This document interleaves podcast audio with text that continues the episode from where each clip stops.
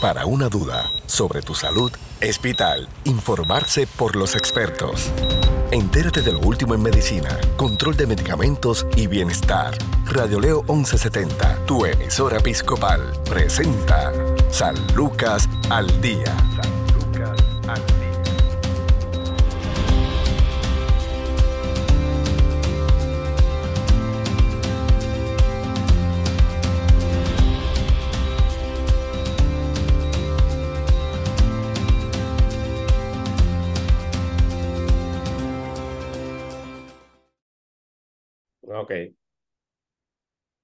¿Qué tal amigos? Les saluda la periodista Sandra Torres Guzmán. Esto es San Lucas al Día, el programa del Sistema de Salud Episcopal. Hoy nos acompaña el doctor Gilberto Ruiz Ya, especialista en urología. Le damos la bienvenida. Saludos, doctor. Muchas gracias, Sandra. Siempre es un placer estar contigo en tu programa, ¿verdad? Y compartir con tu distinguida audiencia. Igualmente, doctor Ruiz Ya, eh, las enfermedades urológicas son también la orden del día, pero dentro de las condiciones tal vez más comunes que yo estoy segura que todo el mundo por lo menos ha escuchado, aunque no haya experimentado el terrible dolor que da cuando tienes una piedra. Vamos a hablar sobre eh, este concepto, ¿qué es tener una piedra? ¿Cómo se desarrolla? ¿Cuáles son los síntomas? Eh, ¿Y con cuánta frecuencia se ve esto? Sí, seguro. Yo creo que eso es un tema bien importante de tocar, especialmente eh, máxime por nuestra localización, ¿verdad? El sur de los Estados Unidos, y eso nos incluye a nosotros, eh, se conoce como el Stone Belt, ¿verdad? La, la, el cinturón de, de piedra. Y, y, es bien importante porque el ambiente tiene que ver mucho, aunque además de que hay factores genéticos, el ambiente tiene que ver mucho con esto de la formación de piedra. Pero esencialmente la incidencia de piedras en la población es altísima y en Puerto Rico, como todos sabemos, es altísimo. Eh, una piedra puede ser eh, sumamente peligrosa, ¿verdad? Una piedra de, por, por, pequeña que sea, puede causar obstrucción renal, puede resultar en daño al uréter, causando estrechez eh, y múltiples otros problemas. Así que definitivamente eh, eh, las piedras son un, problema eh, serio que aqueja a la, la población puertorriqueña. ¿Cuáles son los factores de riesgo en estos pacientes? ¿Cómo surge una piedra? Pues ¿Cómo se desarrolla? Pues mira, el primer factor de, de riesgo que tenemos es, es este, ¿verdad?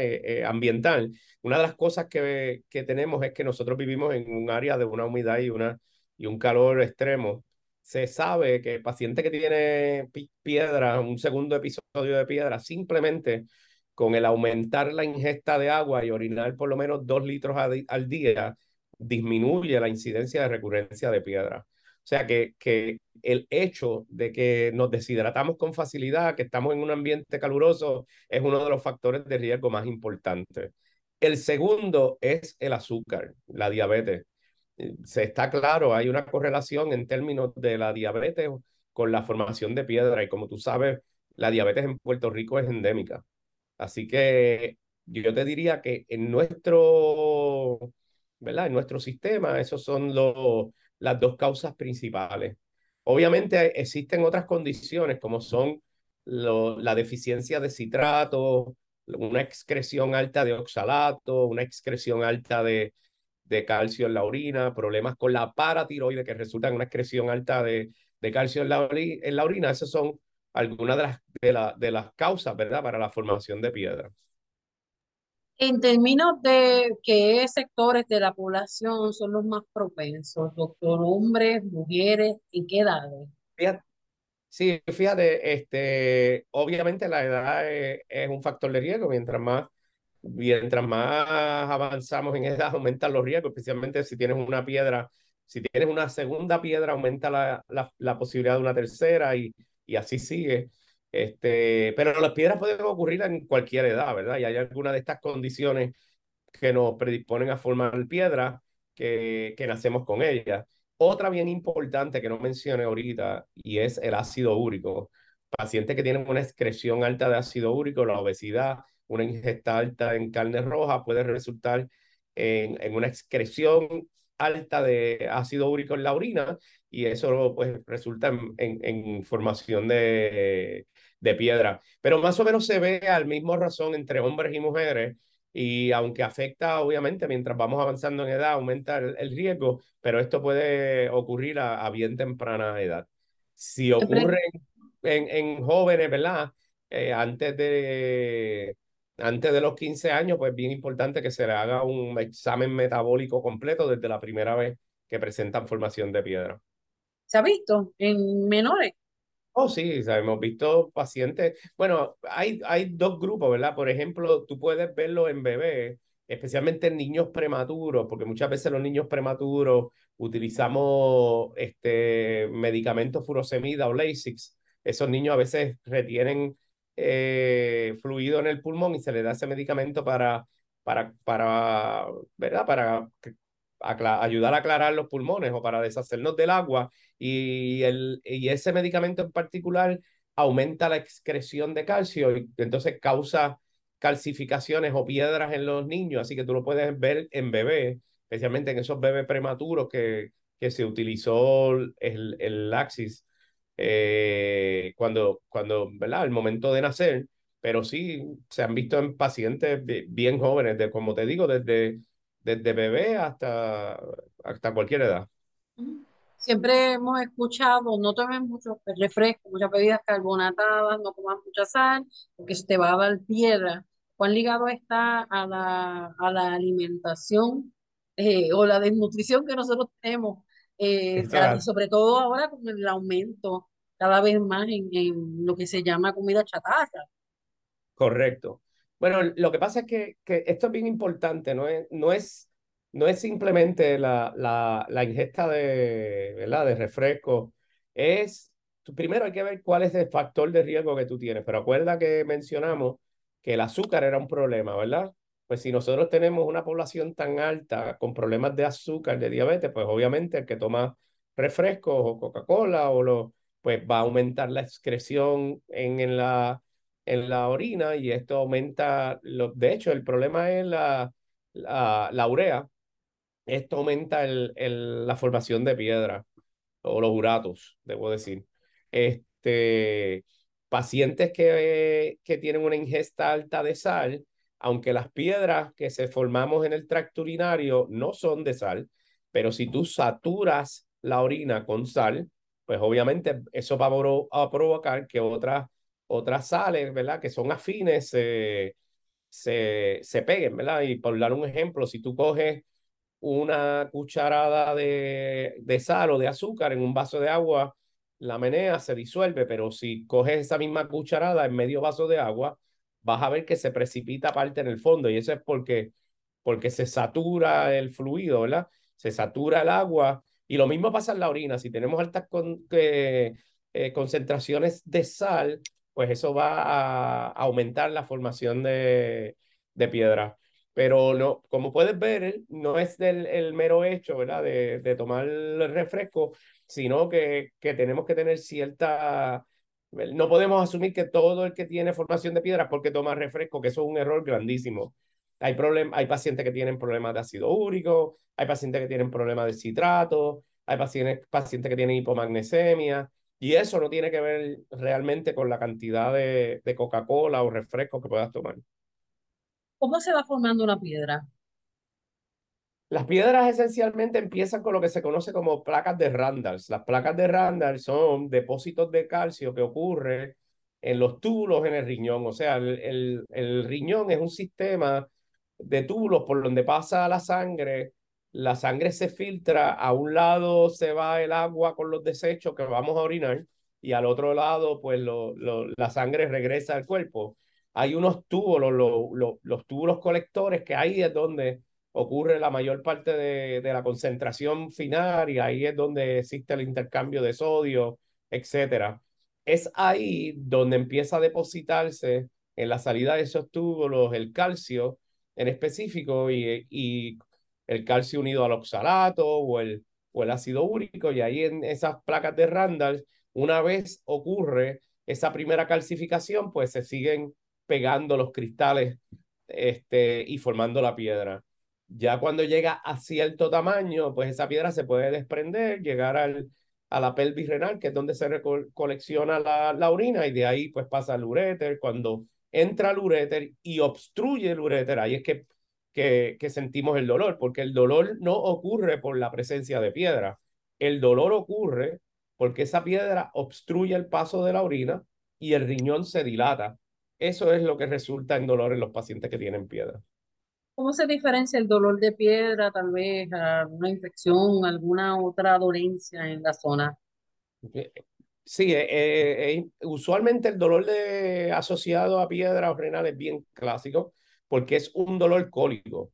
Lo que causa el dolor es la peristalsia, ¿verdad? La incapacidad de mover el, el, el agua de un lado al otro, la orina de un lado a otro. Quiere decir que usualmente el dolor de piedra es un dolor cólico, va y viene, va y viene. Los pacientes, por ejemplo, que tienen una apendicitis, estos pacientes se acuestan y no quieren moverse porque el movimiento por la irritación intraabdominal le va a causar dolor. El paciente de piedra es todo lo contrario. El paciente de piedra cuando le da el dolor no puede estar quieto, brinca y salta.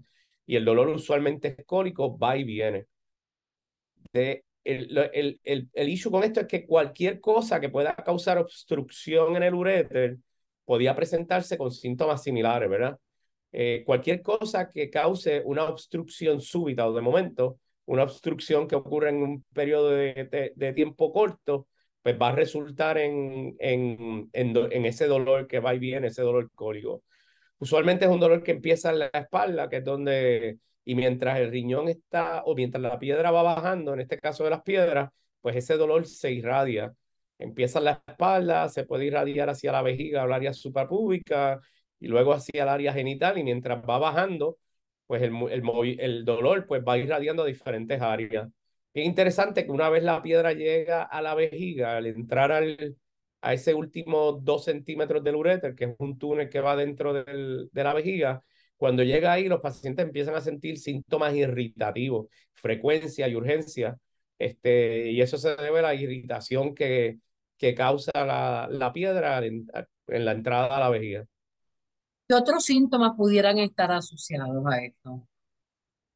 Además del dolor, que es lo más, que es lo más común, este, hay algunos pacientes que no tienen síntomas, especialmente si tú tienes una piedra que no causa una obstrucción severa al comienzo y después va creciendo poco a poco, pues puede ser que el paciente se, se ¿verdad? Se presente sin síntomas. Y el problema a veces con esos pacientes es que al momento que presentan, pues ya ha habido un daño significativo, ya sea en el urete o en el riñón. Pero otros síntomas que pueden presentar son eh, sangre en la orina. Eh, muchos pacientes pues no tienen muchos síntomas, empiezan a presentarse con sangre en la orina, muchas veces después de la sangre, entonces empiezan a, a tener dolor. Eh, puede presentarse sin el dolor y simplemente con frecuencia y urgencia al orinar. Esos son algunos de los síntomas que se pueden presentar comúnmente en estos pacientes. ¿En los hombres es más doloroso o es la percepción de, de dolor? eh, ahí me está poniendo entre la espada y la pared. Este, bueno, vamos a defender, vamos, vamos a decir con que verdaderamente el sexo fuerte no es el, el que cree que es el sexo fuerte. Yo siempre he dicho que Obviamente la naturaleza de la mujer, como la mujer padre, tiene un, un, umbral de dolor que es más alto que el del hombre, honestamente. Y, y, la mujer, pues me parece a mí que, que la capacidad de, de, de controlar o de tolerar el dolor es diferente. Por eso es que tal vez la percepción es que el dolor es peor en el hombre, pero para mi compañero me, me, me da pena decirle que no es así. Es que tal vez somos un poquito más ñoños que las nenas. Está fuerte, está fuerte. Doctor, y en términos también de, de cómo se detectan, ¿hay alguna prueba para identificar tal vez tempranamente o, o, todo el mundo tiene que pasar por ese proceso de dolor? No, no, no. Si el paciente, bueno, obviamente si ya tú tienes por lo menos dos episodios de piedra, es algo que, que inevitablemente o tienes un alto riesgo de que sigan. O sea que lo ideal es que te que te chequees anualmente un examen de orina. Si tienes sangre en la orina, una de las causas puede ser piedra, así que eso requiere eh, que, te, que, te, que te revise, ¿verdad? Eh, Como, como pruebas hoy en día, el estándar de cuidado es el CT scan, un protocolo en específico de piedras. Hoy en día eso es lo que se utiliza para hacer un diagnóstico apropiado de piedra. Como, como método de discernimiento, pues un paciente se puede hacer un sonograma renal que nos puede dar idea si, si tiene piedra o no, pero paciente que tiene, eh, ¿verdad? Yo entiendo que, que el examen de orina anual debe ser parte de nuestro chequeo. Si tienes sangre en la orina, pues te debes de hacer los estudios pertinentes, ¿verdad? Eh, pero como método de diagnóstico, el CT scan con protocolo renal o protocolo de piedra es el estándar de cuidado. ¿Cuál es la intervención con este paciente? Pues mira, eh, eh, es dependiendo. Obviamente está la pacientes que se presentan con emergencia, pacientes que se presentan a sala de operaciones con dolor intractable, pues esos pacientes hay que tratarlo. El, el propósito principal es resolver la obstrucción y muchas veces se resuelve con un pequeño drenaje que se da, que se llama, le llamamos un doble J, un doble, doble J, eh, y esencialmente eso es como un espagueti que va desde el riñón hacia la vejiga y lo que hace es que ayuda a, a que se traslade la orina desde el riñón hasta la vejiga. Ese, ese es el propósito principal. Si, el, si la piedra cuando se presenta el paciente con dolor está eh, del tercio medio hacia abajo, pues usualmente la podemos sacar en, ahí mismo. Entramos con un telescopio pequeño y la rompemos con láser. Pero si la piedra está más alta, es difícil en un paciente que, está, que no tiene ¿verdad? Que, que, que, que no tiene es un drenaje, o sea, que, que el uréter no está distendido, a veces es difícil llegar hasta el área de la piedra. Si el paciente tiene una piedra proximal en el riñón, el tratamiento es lo que se conoce como litotripsia, que mucha gente erróneamente piensan que es láser, eso no es láser, eso, la litotripsia extracorporeal es esencialmente una máquina que vibra y, y envía esas vibraciones y fragmenta la piedra, ¿verdad? Eh, y entonces el paciente pasa esa, esa, esos fragmentos en pedacitos pequeños. Si el paciente tiene una piedra grande, usualmente piedras más de 2.5 centímetros en el riñón, que las vemos frecuentemente en nuestro país, pues ahí es más complejo. Antes se abría a los pacientes para remover esta piedra. Hoy en día hacemos un tratamiento que se llama una percutánea. Una, este, en, este, en este procedimiento se entra con unos catéteres dentro del riñón, se dilata el riñón, se pone una camisilla y a través de esa camisilla entonces entramos dentro del riñón con un telescopio especial y se rompe la piedra con láser y se absorbe los fragmentos. Así que esencialmente, dependiendo de cómo, de cómo se presenta la piedra y dónde está, es el, el tratamiento. Doctor, una vez ese paciente pasa por este proceso, ¿qué es lo próximo? Pues mira, de, una vez tú tienes la piedra, eso es bien importante. O sea, ya una vez tú tienes una piedra, ya tú eres paciente de piedra y se supone que te que, que le des el seguimiento, ¿verdad? Eh, si el paciente se presentó con obstrucción, se resuelve la obstrucción, se rompe la piedra. Una, muchas veces le dejamos ese doble J y ese doble J se remueve cuando el paciente está libre de piedra o cuando el paciente tiene piedra menos de 3 o 4 milímetros que no representan peligro. Eh, pero una vez el paciente eh, se le interviene, es importante que se haga un sonograma para asegurarnos que todo volvió a la normalidad, este, asegurarnos que si formó una piedra que no forme otras piedras. A ese paciente entonces le hacemos lo que se llama un, un, un, eh, por sus, en inglés un Stone Risk Profile, un, prof, un, un estudio para ver por qué forman piedras, que es un, un estudio de orina, es bien importante porque aquí, además de sacar la piedra, es importante tratar de evitar de que siga formando piedra. Así que el seguimiento de esos pacientes es importantísimo. Doctor, curiosidad, ¿cuánta ha sido la, la piedra de mayor dimensión que usted ha podido detectar? Wow, pues la verdad es que eh, en una ocasión y, interesantemente fue un médico, fue un pediatra, no fue una piedra de, en el riñón per se, fue una piedra que se formó en un paciente que tuvo cáncer y se le hizo una, lo que se llama un Indiana Pouch y él hizo una piedra en su Indiana Pouch gigantesca, era más grande que una bola de softball. Esa es la piedra más grande que yo he visto. Wow. Este, en el riñón hemos visto piedras, por lo menos del grande, eh, son, son, le llamamos stackhorn a esas piedras, porque parecen lo, el cuerno de los cuervos, ¿verdad? Que, que tiene diferentes, diferentes, es bien irregular, ¿verdad? Y porque el riñón es así, el riñón tiene diferentes eh, cálices, parece el, el, cuerno de un cuervo, pero las hemos visto casi de 5 centímetros, eh, que, son, que son grandísimas. Wow. Y entonces no solamente es una piedra, a veces son varias las que están. A veces son, a veces son varias. Cuando es un stackhorn, quiere decir que, que dos terceras partes del riñón están envueltos con esa piedra. Entonces esa piedra no es redonda, sino que forma ram, ramificaciones y entra a diferentes áreas del riñón. Esas piedras son bastante complejas para sacar porque obviamente pues a veces es difícil llegar a todos esos recovecos dentro del riñón. Oh, doctor Ruiz de ya, vamos a hacer una pausa, en breve continuamos aquí en el segmento final de San Lucas al día, hoy con el reconocido urólogo Gilberto Ruiz de ya. Tu salud no se detiene, al igual tu programa San Lucas al día por Radio Leo 1170M, tu emisora episcopal. Somos parte de tu vida o un cálculo renal es una pieza sólida de material que se forma en el riñón debido a sustancias presentes en la orina. Puede ser tan pequeña como un grano de arena o tan grande como una perla. La mayoría de las piedras renales se eliminan del cuerpo sin ayuda médica, pero algunas veces una piedra no es fácil de eliminar, puede atorarse en las vías urinarias, bloquear el flujo de orina y causar un gran dolor. Los siguientes signos pueden indicar la existencia de cálculos renales que necesitan atención médica, dolor extremo en la espalda o un costado que no desaparece, sangre en la orina, fiebre y escalofríos, vómitos, orina con malo olor o apariencia turbia, sensación de ardor al orinar.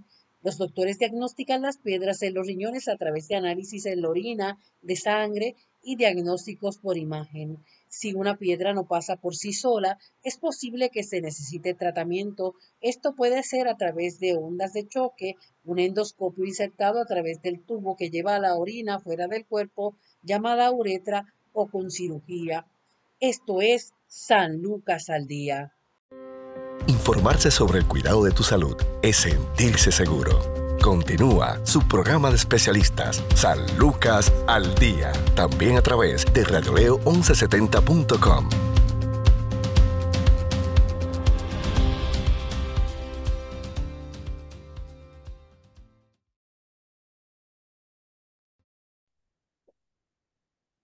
Continuamos en San Lucas al Día, el programa del Sistema de Salud Episcopal. Hoy conversamos con el conocido y respetado urólogo, el doctor Gilberto Ruiz de Ya, Estamos hablando sobre las piedras y en breve nos va a comentar sobre otras obstrucciones.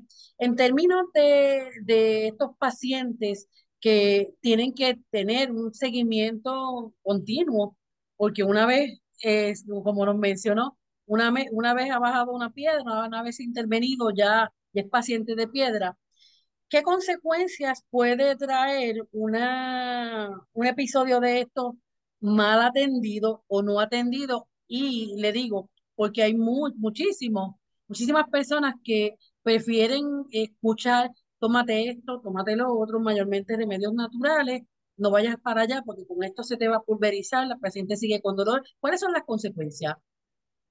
Sí, la verdad es que no, no, para, para evitar lo, lo político, yo voy a hacer este eh, ejemplo. Hace unos muchos años atrás hubo un gobernador de Puerto Rico que que tuvo un, un cálculo, ese cálculo, este, esencialmente eh, causó, se impactó en el uréter y, y al tratar de removerlo tuvo, tuvo, eh, se perforó el uréter y no sé si recuerdan, terminó en una institución en los Estados Unidos y estuvo muy enfermo.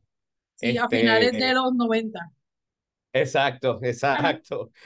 Pues, pues eso es para darte idea de que inclusive eso le puede pasar a cualquier persona y hasta el gobernador de Puerto Rico en aquel momento casi muere por una piedra. Este, y esas historias, eh, Huey Pilón murió por una obstrucción eh, que no sé, que eso fue el, ¿verdad? El, gobernador de Luisiana, por una obstrucción que no se, o un liqueo de orina que no se diagnosticó en el momento que se, y el paciente desarrolló uremia, etcétera. O sea que, que las piedras definitivamente pueden, pueden causar eh, mucho problema, incluso la muerte. Desgraciadamente, a veces eh, el no darnos seguimiento pues, puede resultar en estrechez del uréter. Eh, el uréter desarrolla un callo en el área que la, que la piedra dañó y ese callo pues se va cerrando hasta el punto que, que cierra el uréter, ¿verdad? Hay otras, otras condiciones. Eh, hay pacientes que desarrollan atrofia del riñón. El, los síntomas no son muy severos o el riñón tiene unos, tiene unos métodos para protegerse unas válvulas, como yo digo, de, para, para deshacerse de la presión. Y entonces nos da un dolor, de momento el dolor se va, pero ese, esa obstrucción, si, si persiste más de 50 días, pues ese riñón se va entonces deteriorando. Te digo más de 50 días porque hay estudios que se han hecho que riñones que han estado completamente obstruidos por 50 días, se ha resuelto la obstrucción y han vuelto a una función completamente este, normal, pero eso se ha visto hasta 50 días, o sea que probablemente si sigues con la obstrucción más de ese momento, de ese tiempo, pues el riñón se va a seguir, a seguir dañando hasta que esencialmente pierde la, pierde la, ¿verdad? la función. He escuchado también, por ejemplo, hombres que han tenido problemas con la, con la próstata, algún episodio, y de momento entonces enfrentan eh, una obstrucción para, para poder orinar. Correcto. De hecho, el paciente, eso es muchas veces pacientes que se presentan con retención urinaria. Hay retención urinaria aguda, ¿verdad? Que de momento se taparon porque la próstata ya no deja que la orina pase. Este, y hay pacientes que tienen obstrucción debido al crecimiento de la próstata. Y esos pacientes pueden desarrollar piedras en la vejiga. Esto es una patología completamente diferente. No es la misma piedra que estamos hablando que bajó del riñón y se acomodó en la, en la vejiga. Esta las piedras en la vejiga que, se, que ocurren usualmente se, se forman por la sedimentación que hay en la vejiga y la incapacidad del paciente por el crecimiento de la próstata a poder, a poder vaciar. Ahora, cuando un paciente también está obstruido en la próstata por mucho tiempo, pues puede desarrollar obstrucción en ambos riñones. O sea que cuando nosotros vemos un paciente que se va en fallo renal y tiene hidronefrosis en ambos riñones, eh, hidronefrosis quiere decir que este, se ve lleno de, de orina los riñones. Los riñones están obstruidos, dilatados. Pues cuando están ambos lados, tienes que pensar que el paciente no puede orinar, ¿verdad? Que, el paciente está obstruido y esto pues se le pone una sonda ureteral y le resuelve el problema. Pero en Puerto Rico, los hemos visto más frecuente de lo que yo quiero, inclusive en mujeres que se presentan con hidronefrosis, obstrucción en ambos riñones, y cuando vemos es que el paciente tiene piedras en ambos lados. Estos son pacientes que obviamente tienen piedra renal y no se han, no se han este, chequeado con regularidad o con la frecuencia que se supone, y entonces se presentan de momento en fallo renal en el hospital, porque obviamente si tapas los dos riñones a la vez, pues te, va, no, te vas a ir en fallo renal, ¿no? Este, pero ese, esas piedras que asociadas a crecimiento de la próstata que se forman en la vejiga es una fisiología diferente y cabe mencionar que si tú tienes un paciente que tiene una piedra de vejiga, hay que sacarle la piedra de vejiga y hay que tratarle la próstata. Hay que hacer una resección de la próstata porque obviamente el problema principal no es la piedra, es la, el problema obstructivo. ¿Algún otro problema obstructivo que se vea con regularidad? Esos son los principales. Sí, de hecho, hablamos, dijimos piedra, lo otro estrechez, que la estrechez, muchas la mayoría, gran mayoría de ellas pueden ser secundarias a piedra. Otros issues, cirugías previas, por ejemplo, cirugías cuando el paciente que han tenido divertículos, pacientes que han tenido histerectomía, a veces eso puede comprometer el flujo sanguíneo, especialmente al uréter distal, y con el ah, tiempo el paciente va a presentar con con estrechez en el uréter distal es una estrechez por isquemia, o sea que no llega suficiente sangre al uréter y el uréter se va, se va, por decirlo así, se va secando. Pero e, ese, esa obstrucción es una obstrucción que ocurre eh, por falta de peristalsia, o sea que ese pedazo de uréter deja de moverse adecuadamente, las presiones ahí suben y se obstruyen. Eh, eh, otra causa que la vemos aquí, que no es tan frecuente, es lo que se llama fibrosis retroperitoneal. Eso es una condición que el paciente desarrolla como si fuera un callo en la espalda y ese callo envuelve los uréteres y no deja que los uréteres vacíen. Pacientes que han recibido radiación también pueden, pueden desarrollar obstrucción de los uréteres por isquemia, por lo mismo, por, por disminución del flujo sanguíneo. Otra causa de obstrucción es tumores, eh, tumores uroteliales, tumores que, que salen del, de la mucosa esa que revierte el, interior del riñón, los uréteres y vejiga pueden resultar en obstrucción del riñón, este, incluso daño renal. Pero esas son algunas de las causas ¿verdad? De, de obstrucción que podemos, podemos ver en, en pacientes también, tanto en hombres como en, como en mujeres. Además de, del dolor o un episodio de estos fuertes, ¿cuándo, ¿cuándo se considera una emergencia? ¿Cuándo la persona, el paciente, no puede, bajo ningún concepto, esperar en su casa o en algún otro lado a ver qué más sucede? Bueno, el, la, la, causa número uno es el dolor, ¿verdad? El paciente no aguanta el dolor y, y llega a sala de emergencia. Si el paciente obviamente eh, se presenta con síntomas de insuficiencia renal, eh, disminuye el output, eh, la cantidad de orina que está está produciendo, el paciente retiene fluidos, este, esos pueden ser síntomas que hay problemas con los riñones y estos pueden ser problemas obstructivos. Si el paciente presenta con sangre, ya sea microhematuria, que esos son células eh, de sangre en la orina que no se pueden ver a simple vista, pero se ven con un microscopio, esos pacientes necesitan ayuda. Si el paciente tiene episodios de hematuria gruesa, son pacientes que también necesitan eh, revisión. Obviamente hay pacientes que se pueden presentar con síntomas irritativos, como hablamos ahorita, frecuencia y urgencia, que puede ser una obstrucción distal en, en ese pedacito de uréter entrando al, a la vejiga y se puede presentar así con esos síntomas. Doctor Ruiz Della, gracias por su tiempo. Para más información, ¿dónde está localizada su oficina y número de teléfono para que puedan contactar?